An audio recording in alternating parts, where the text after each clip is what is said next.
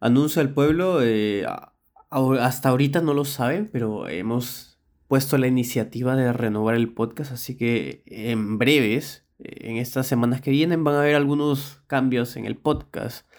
Así que no se asusten y tratenlos de acoger con amor y todo eso.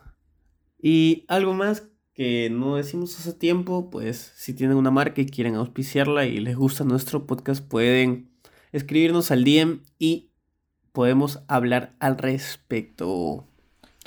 Así es, ahora vamos con el episodio número 91. Bienvenidos a Expediente Oscuro, el programa donde todas las semanas Abelardo y yo. Pero tú no tienes voz de locutor. Jorge no existe, Abelardo no existe. Han enterrado huacas y han construido edificios encima. Él salió con ganas de matar a alguien. Abriremos los expedientes de algunos casos de misterio, crimen y terror. Puertas dimensionales del lince de Parcona, Ricardito, la bruja de Barranco, la casa Matusita, el robo al banco Río, el caníbal de Puno. Y los narraremos para que todos sean conocedores de estas historias que merecen ser escuchadas. Eso es como 10 minutos, Todo o sea, nuestro universo tiene unas reglas, ¿no? Fallas en la Matrix, le robó al niño. Pucha, no digas ese chiste, no digas ese chiste, por Hay gente que no quiere que hablemos. Es como, Jorge, por favor, lee tu guion y cállate.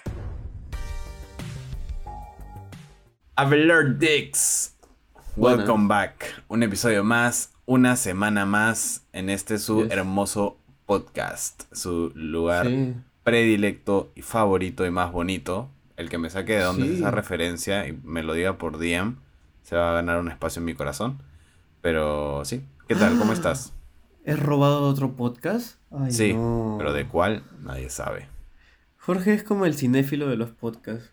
¿Cómo se dice cuando es de podcast? No sé. El podcast filo, no sé. eh, Suena como a pedófilo, pero ya está. no. Eh, pero ya, ¿y qué tal? ¿Cómo andas? ¿Cómo van Ahí, ustedes un poco resfriado. Sí, ya supuestamente y nada, descubrí el retoque fotográfico, es una locura. ¿El retoque fotográfico? O sea, generalmente cuando le metes retoque a las fotos, le metes el basic, pero, o sea, ya hace las técnicas así, eh, como que súper wow, así que ahorita estoy editando mis fotos así súper locas. Más chéveres. Sí, sí. Bueno, estoy así motivado. Está fotógrafo. Sí. Necesitamos un poco de ese, esa magia en nuestras redes para que la gente disfrute las fotos de Abelardo. Podrías postear una foto random a la semana. ¿Dónde? Ah, en historias. Sí, en historia. Y le vendemos una caja de preguntas para que todos tengan, tengan que averiguar cuál es el contexto. O que nos den contexto. Yo tengo un montón de fotos random. Sí, Abelardo es muy random. Pero bueno, aprovecho esta primera parte del episodio para mandar un par de saludos. O mejor tres. Tres saludos. Eh, porque nos han estado escribiendo por el DM de Instagram pidiéndonos los saludos. Y pues, qué mejor que darlos antes de empezar el caso para que no se pierdan por ahí en el infinito. Em, así que un saludo a Daniela Anticona desde Instagram, que nos escucha y nos escribe. Gracias, Daniela Anticona. Y también un saludo a Jefferson Farfán pero no cualquier Jefferson Farfán, sino Jefferson Farfán, el inversionista juvenil, quien nos escribe también desde Instagram. Un saludote. Y aprovecho, aprovecho por último a Héctor, que es un saludo que siempre, siempre está. No, no, no, Héctor nomás, que también siempre nos manda casos. ¿Por qué te estoy mandando un saludo, Héctor? Porque el caso que me mandaste lamentablemente no pasó el filtro de información suficiente como para sacarlo del podcast. Así ¿Qué caso te pasó? Eh, uno de descuartizamiento de Jafet eh, Torrico, una cosa así. Ah. Que es un caso de ajuste de cuentas y todo de bandas criminales. Eh, pero en realidad es, no hay suficiente información real como para hacer una narrativa. Así que Héctor, lo siento si es que en algún momento salen más informaciones acerca de ese caso. Ahí ya quizás lo sacamos. Sí. Pero ahora sí, hablar Dix, déjame decirte que hace varios episodios nosotros les contamos a todos nuestros hermosos podescuchas la historia de un niño enterrado en el cementerio presbítero maestro al que se le atribuían milagros y al que mucha gente le rezaba y le daba ofrendas. Sí, exacto. Fue un caso que a mí me gustó mucho investigar, porque se trata así como una especie de, de santo popular, ¿no? Eh, y si nos pensamos en santos populares, también teníamos hace tiempo el de el niño compadrito, ¿te acuerdas? Sí. Entonces, bueno. La calaverita, la momia. La calaverita, el niño momificado. Eh, el niño eh, Ricardito terminó siendo un caso que se convirtió en leyenda a raíz de un niño que murió, lo enterraron y pues se empezaba a aparecer en, en el cementerio, ¿no? De diferentes maneras. Y la gente creía que eh, era una deidad, por así decirlo, y concedía milagros, ¿no? Si no lo han escuchado, está por ahí en algún lado de, de los 91 episodios que hay de Expediente Oscuro. Entonces a mí me interesó saber, me entró la intriga de si otros países cuentan con historias similares, porque me imaginaba que sí, ¿no? Claro. Todos tienen como que sus historias de niños, ¿sí o no?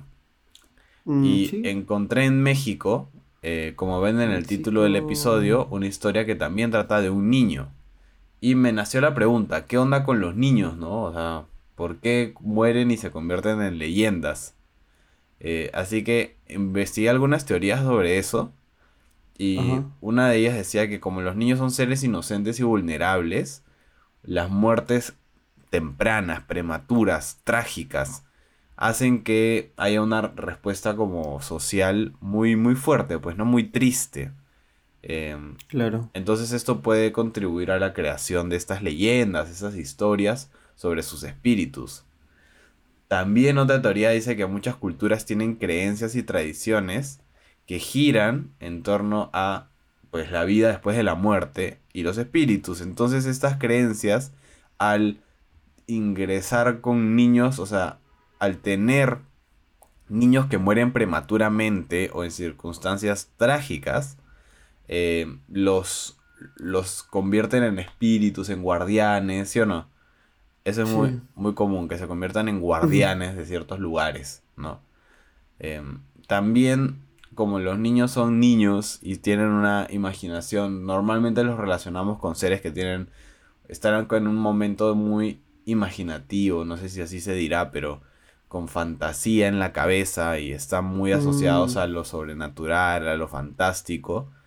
Entonces su muerte también se suele asociar con cosas eh, sobrenaturales. E-, eso es lo caso, porque, o sea, dicen que antes de que tú hables, en realidad sí recuerdas tu vida pasada. Claro, o sea, cuando dices tu primera palabra, plan, todo se va. Esa teoría, ¿no? hay una teoría, teoría psicológica que dice que, eh, pues cuando eres niño eres más libre eh, mentalmente y espiritualmente porque, pues, eres tú, ¿entiendes? Vives en, en ti, Dicen que cuando te vuelves como que adolescente y tienes que encajar, dejas de ser tú y te vuelves como que todos. Claro. como comienzas a, como que tu espíritu comienza a ensuciarse. Sí, pues poco a poco el ser humano, desde que nace hasta los años posteriores, empieza como a, entre comillas, contaminarse con la realidad, ¿no? Con lo que lo rodea. Y los niños son lo más puro, eh, mientras más chiquito, más puro, pues, ¿no? Y sí, pues hay esa teoría de de, no sé, que se empezó a hablar de, en, en todos lados de que los niños, que cuando uno nacía llora porque aún te... o sea, imagínate que yo muero ahorita. recuerdas tu vida pasada, sí. Ajá, yo muero ahorita, entonces es una teoría de reencarnación, ¿no? Muero ahorita en este momento y mi alma se va al niño que esté naciendo más cercano a mi muerte. Claro. Ese es el túnel. Ajá, y, y, en ese proceso yo, yo sigo siendo yo, ¿no? O sea, sigo recordando todo lo que estoy perdiendo al morir, etcétera. Entonces lloro, pues me da pena. Y por eso es que llevo al cuerpo de este niño sabiendo todo eso, llorando, llorando. Y con el, bueno, lo que yo viera que con el paso de los minutos, de, de las horas, ya vas olvidando, ¿no? Eh, y simplemente te conviertes en una nueva, un nuevo ser. O sea, no, es como horas. Dicen que cuando dices su primera palabra recién pasa eso. Uno dice su primera palabra. A los tres años, dos años. bueno, depende. Hay, niños que al año y medio, ¿no? Bueno, no sé, puede ser. Quién sabe, al final son teorías también muy en plan. Eh, me la saqué de los huevos. y ya, Pero bueno, eh, así como Ricardito. Eh, tipo México también tiene su propio chivolo fantasma. Y es una leyenda muy interesante. Así que por eso es que dije, ah, vale la pena. Así que ahora sí, pónganse cómodos, que a continuación abriré el expediente oscuro de Nachito, el niño que le tenía miedo a la oscuridad. Así como nosotros tenemos nuestro icónico cementerio presbítero maestro y varios otros cementerios en Perú que son así como antiguos, tradicionales, grandes y que ocultan dentro sus propias leyendas y sus propios casos, México no se queda atrás y también tienen algunos de los cementerios más importantes de, Latinoamérica. Y uno de ellos es el Panteón de Belén. Panteón, me encanta esa palabra. Que está ubicado en el centro de Guadalajara, Jalisco.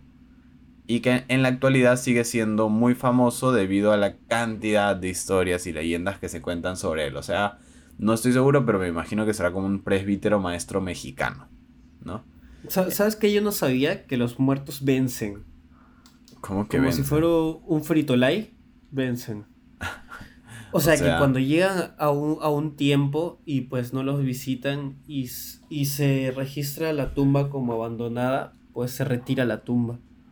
Ah, man, ya, no sabía. Y se ponen los restos en Bueno, pero tiene sentido, pues tiene sentido, porque si no, no hay espacio, pues, ¿dónde enterramos a todos? Pues, pero de alguna u otra forma vencen, o sea, tal cual como, como un, Supongo que si dejas de pagar, ¿no?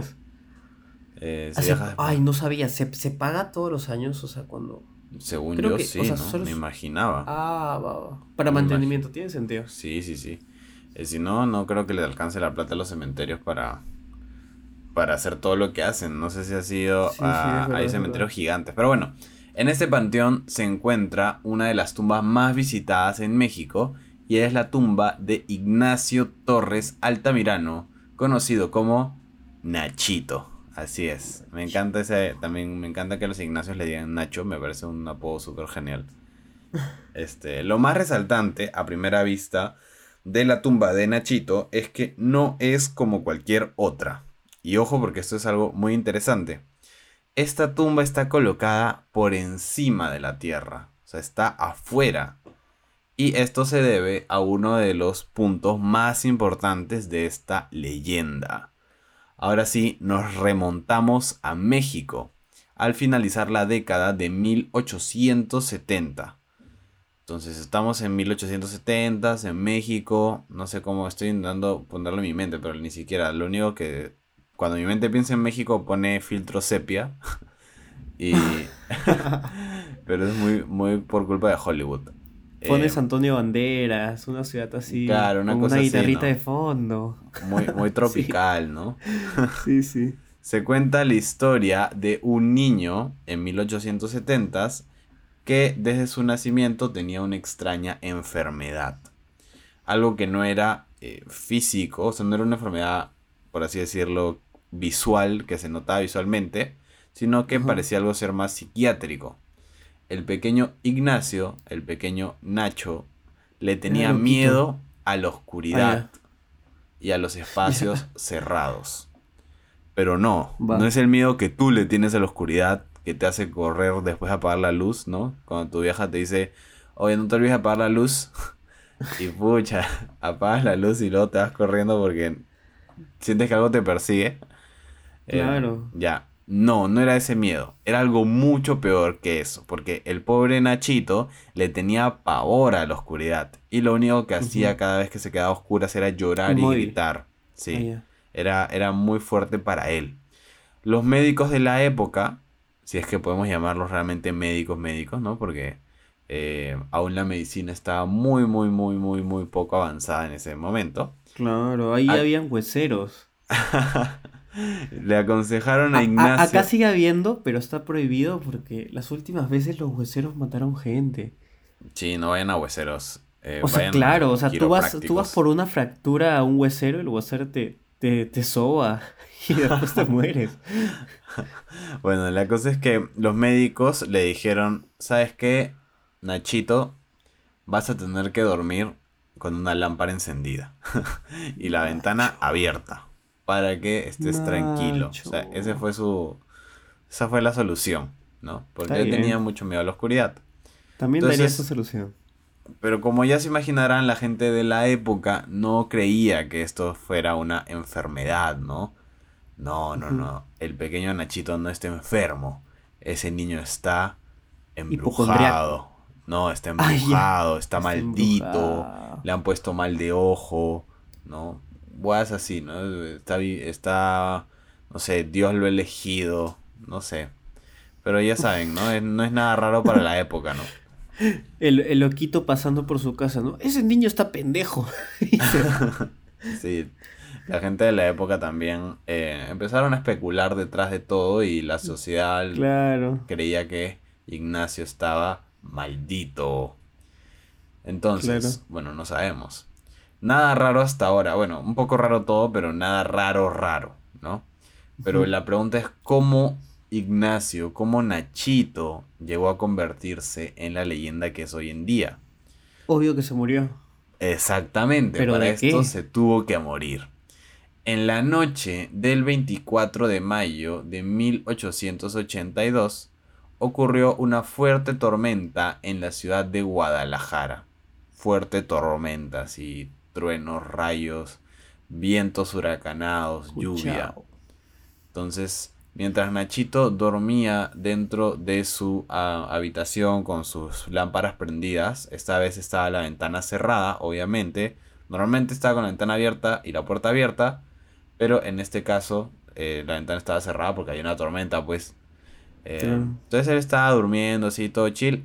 Y de repente los vientos huracanados abrieron la ventana eh, con fuerza y apagaron las lámparas de Nachito, ¿no? O sea, lámparas de vela. Claro, estamos hablando de lámparas de vela. En 1880. Ah, 1800. Oh, ya tiene sentido. Entonces, se apagaron las lámparas, se cerró la puerta, eh, se abrió la ventana, el ruido, y Nachito pues se despertó. ¿Y de qué se dio cuenta? De que estaba completamente a oscuras. Tanto fue el pánico por el ruido de la tormenta, la oscuridad, que Nachito comenzó a llorar desesperadamente. Pero como hacía mucho ruido el, la tormenta de afuera, en realidad por dentro no se escuchaban los gritos de Nachito y sus padres no se dieron cuenta. Aparte de dormidos, había ruido, ¿no? Ante el terror que sintió Nachito, su pequeño corazón no aguantó más y pues le dio un infarto que lo mató, un infarto fulminante a Nachito. Entonces fue así realmente que Nachito, sin que nadie se diera cuenta, murió en su habitación básicamente de miedo, asustado. Claro.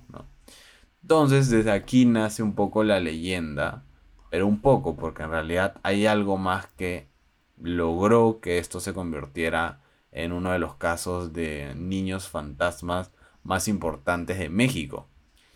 Eh, claro. Se dictó su defunción ese mismo día, esa misma noche, por fobia y miedo a la oscuridad. Y decidieron sepultarlo en el Panteón Belén. Es, es lo caso porque hay gente que se burla. O sea, ahora, este año 2023, sigue habiendo gente que ponte sataniza las enfermedades mentales y eso. O se burla de que la gente tome pastillas. Ah, sí, obvio. Eh, Pero hay, hay, falta, falta mucho educación aún. Claro, o sea, yo sí, o sea, sí existe en la, la, no sé cómo se dice, psicología clínica tal vez. Sí, obvio. O sea, e, excesos.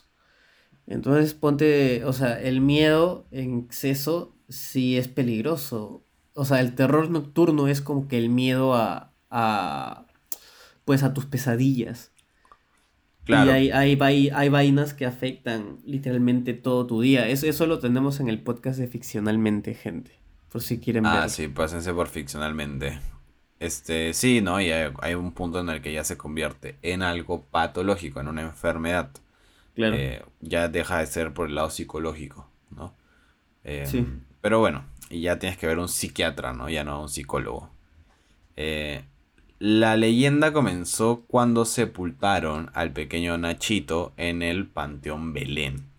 Esa misma noche que lo sepultaron, el guardián del cementerio estaba haciendo su ronda nocturna de rutina. mientras caminaba por los pasillos, escuchó algo que es, parecía como el ruido de alguien excavando, removiendo la tierra. Al acercarse al lugar donde estaban los ruidos, se percató que todo esto venía de la tumba de uno de los últimos sepelios de ese día. Cuando se acercó al lugar se llevó una gran sorpresa, una sorpresa que lo dejó pálido. El ataúd del pequeño Nachito estaba fuera de la fosa y estaba completamente vacío. Y Nachito había sido desenterrado básicamente, sacado del ataúd el cadáver del niño. El hombre pensó que. Eh, tipo. Alguien estaba jugando una broma. Exactamente. Pero al ver a que, que el cadáver del niño estaba tal cual lo habían puesto en el ataúd, parecía raro que sea obra de alguien. O sea, estaba muy perfecto todo, ¿no? Entonces eh, decidió volver a enterrar todo y hacer como si no pasara nada, porque si no iban a pensar que él había sido el que se intentó robar al cadáver, sí. Sí. Entonces, ¿qué pasó? Que la noche siguiente se encontró en la misma situación. El, cadáver fuera, la tumba, el ataúd, la tumba, todo abierto, fuera. Y esto se repitió durante 10 días. Entonces, este men, el guardián, cansado de, todo esto, dijo, ¿saben que acá hay unos bromistas que me están jodiendo la guardia? ¿No? Sí. Y decidió avisar a la policía. En ese tiempo también era más común los... Saqueadores de tumbas. No, sé cómo, claro, los excavadores de tumbas que iban en busca de, los anillos, ¿no? Sí, de muchas cosas, incluso de la ropa. Eh, y los huesos también se vendían en una o sea, siguen vendiendo los huesos. Sí, claro, todavía existen incluso. Pero de los no sé si vieron, no son tan perros para desenterrar. No sé si vieron que hace poco eh, arrestaron al médico, el médico líder del departamento forense de Harvard. Porque se enteraron que estaba vendiendo partes humanas por lo bajo. Alucina. ¿Qué? Falta, ¿no? O sea, pero, pero, o sea, a Harvard les, les donan cuerpos NN. Claro, un montón. Un montón de universidades de medicina de todo el mundo. Le, tipo. ¿Y por qué estaba vendiendo? Qué, random. Porque son carísimos. O sea, yo como alumno de, de medicina necesito comprarme, no sé, por ejemplo, una mano. Claro. Entonces, eh, puedo comprarla de la manera legal, ¿no? Que es la que todas las universidades también tienen. No hay manera Y te cuesta. Sí, puedes comprar. Puedes no, no hay, no puedes comprarlo. Sí, sí puedes. O sea, te, lo, te lo, pueden te lo pueden prestar, más no lo puedes No, sí puedes comprarlo, sí puedes comprarlo. Y este, sí, pero legal, ¿entiendes? O sea, tiene su certificado, tiene sus vainas y todo perfecto, ¿no?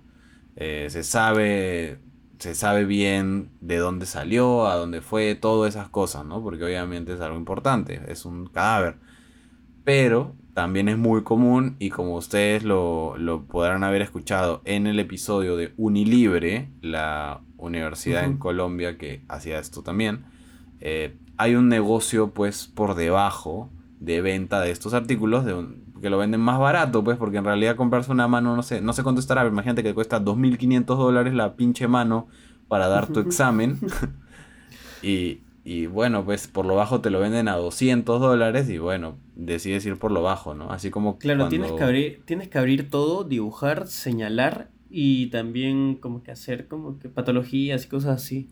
Sí, y al final te sirve. En la casa se trajo una cabeza en balde. Y la tuvo varios. Pero es que al final te sirve mucho para, para investigar, para eh, entender, ¿no? Es un, recurso muy valioso, entonces por eso hay un mercado negro por debajo y por eso es que antes había muchos saqueadores de tumbas también, que no solo se llevaban joyas, ropa, también se llevaban los cuerpos y los huesos. Los mismos alumnos saquean. Imagínate, o sea, imagínate. Mi, mi primo, mi primo saqueó tres, tres, un foso común para sacar tres cráneos y huesitos.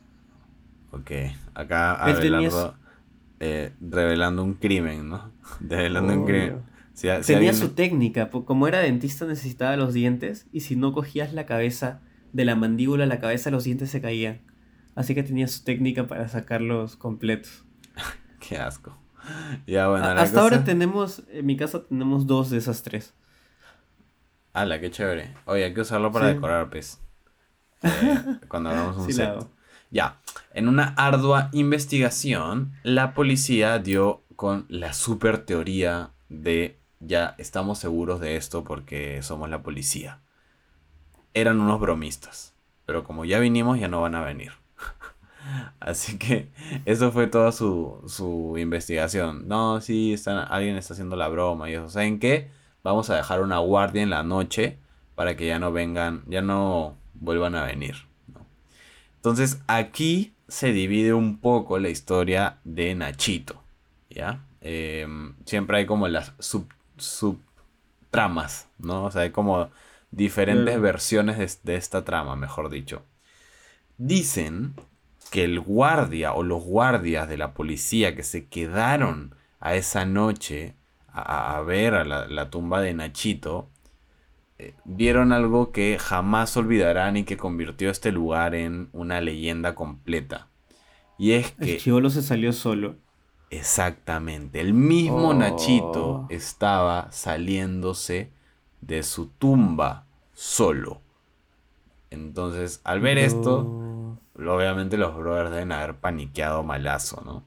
La otra teoría era que eh, simplemente nunca se hizo la guardia real durante la noche, pero que el chivolo seguía y seguía apareciendo fuera del ataúd, solo cuando nadie estaba mirando. Así que, bueno, pues hay dos versiones. La primera me parece más palta, imagínate, está como para o sea, pensarlo y, imaginarse la escena de un niño, un cadáver, el cadáver de un niño tipo medio zombie, pero no tan zombie, eh, abriendo su tumba así, ¡pah! sacando Justo me hiciste acordar de, una peli que la re recomiendo porque es de la TAM. ¿Qué pasa eso? O sea, el chivolo revive y va a su casa y se sienta. Ah, sí me contaste. Se sienta en la mesa y pues, pues espera que le sirvan y en las noches se mueve. Esa peli se llama Aterrados. Es argentina. Muy buena, muy buena. Y bueno, la cosa es que la policía dijo, ok, algo está pasando aquí. No eran bromistas, creo. Entonces citaron a los padres de Nachito para contarles, ¿no?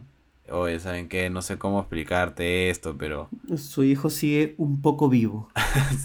tu, hijo está loco, ¿no? Y se está saliendo de su tumba. No sé por qué. Entonces, la madre fue la que rompió en llanto y conectó algunos hilos. Y les dijo, ¿saben por qué murió mi hijo? Porque le tenía miedo a la oscuridad.